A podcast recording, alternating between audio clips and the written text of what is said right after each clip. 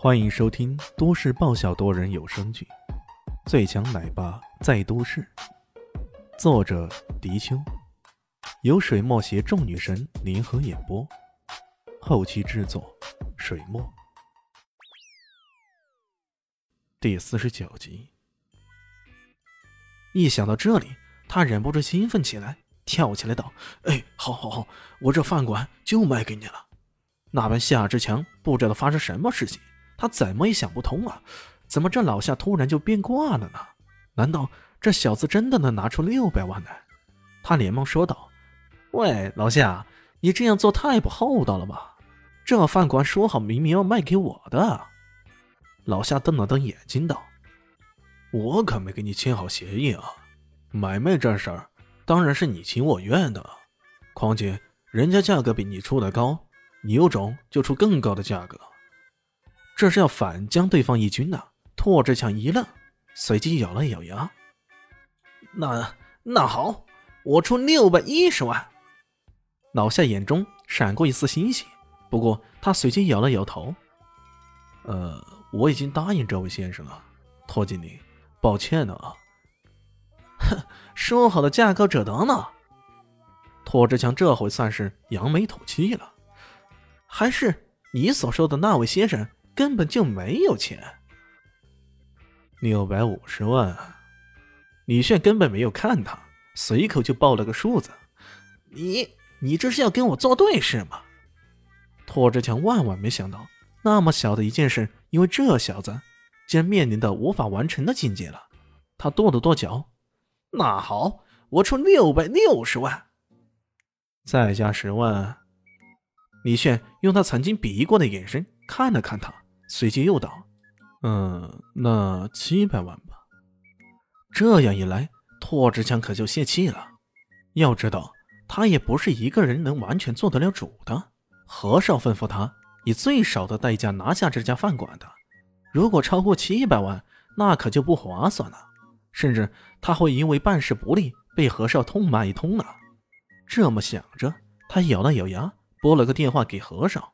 何少一听。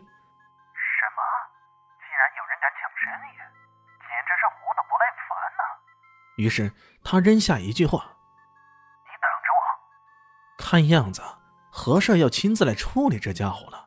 一想到何少要来，拓志强顿时腰杆挺得直了不少。哟，搬救兵去了。李炫让老夏去草拟合同，看到这边在打电话，便忍不住白了他一眼，道：“哼，得罪我不要紧，你要是得罪了何少，那可有好戏看呢。”拓志强脸上挂不住了，他万万没想到自己根本没放在眼里的这小子，竟然会有这么多钱。原本还想要在自己前女友的面前显露一把威风，但没想到这回是弄巧反拙了。和尚是何方神圣啊？在南乡时，什么金少、石少这些，据说都是大家族什么的，可他揍起来照样毫不留情。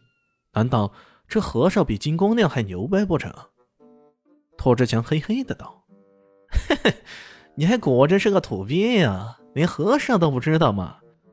和尚可是南乡市最大超市集团的老总的太子爷，别的不说，光是钱都能砸死你，你信不信？”原来是开超市的，李迅撇了撇嘴：“呵呵，原来只是个开超市卖东西的而已，有啥了不起的呀？”林静初倒是想到一些，在旁边说道：“这何少名叫何建明，据说他的舅舅什么的是政法系统里的人，另外他还有个大表哥，又是什么地下室里的。哎呀，总之，听说他挺牛的，很多商界里的人都不敢轻易得罪他。”何建明，李迅一时半刻也没想起来，倒是觉得有些熟悉感。哎呦！这名字我是不是在哪里听说过呢？听到林静初这么说，拓志强更是嘚瑟了。听到没有？你要是得罪了咱们和尚，你在南乡市简直是寸步难移呀！你要识趣点，就乖乖给我服个软，将这饭馆给我留下来。服软？这有可能吗？李炫不禁轻笑一声，随即不理他了。而是跟林静初商量起这饭馆的布局来了。嗯，这里再摆一串辣椒，你觉得怎么样？嗯，还这里，这边，这边如果在门口摆个吉祥物什么的，可好？如果由你来打广告，你觉得怎么样才能吸引客人呢？如此这般，林静初却没有太多心思听下去。过了半晌，才愣愣的对李炫说道：“你，你真的花几百万将这里买下来啦？这不大好吧？”他该不会只是为了教训托志强，就随随便便花几百万吧？这代价似乎也太重了点吧？李炫有些哑然的道：“为什么不太好呢？”你该不会只是为了出口气，所以才这么做的吧？你不觉得这样有些太意气用事了吗？林静初很是隐晦的说道：“该不会只是为替我出口气吧？”他暗自想到。李炫拉着他来到窗前，指点着道：“来，我给你分析一下。”他很自然的拉起林静初的纤纤之手，让后者略感到有些慌乱。不过看到他很自然的神态，却又不好意思甩开，只能任他拉着。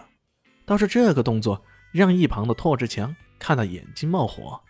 李炫指着街上道：“喏，这里属于旧区，弯多路窄。”应该没有太多的升级空间，尤其是这里没有专门的停车场，加上本身饭馆的规模不大，所以这里的收入并不太可观。他说到这里，林静初更是越发感到奇怪了。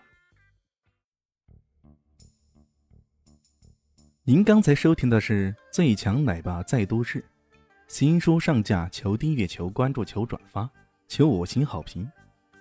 我是主播水墨。本集播讲完毕，谢谢您的收听，咱们下集继续。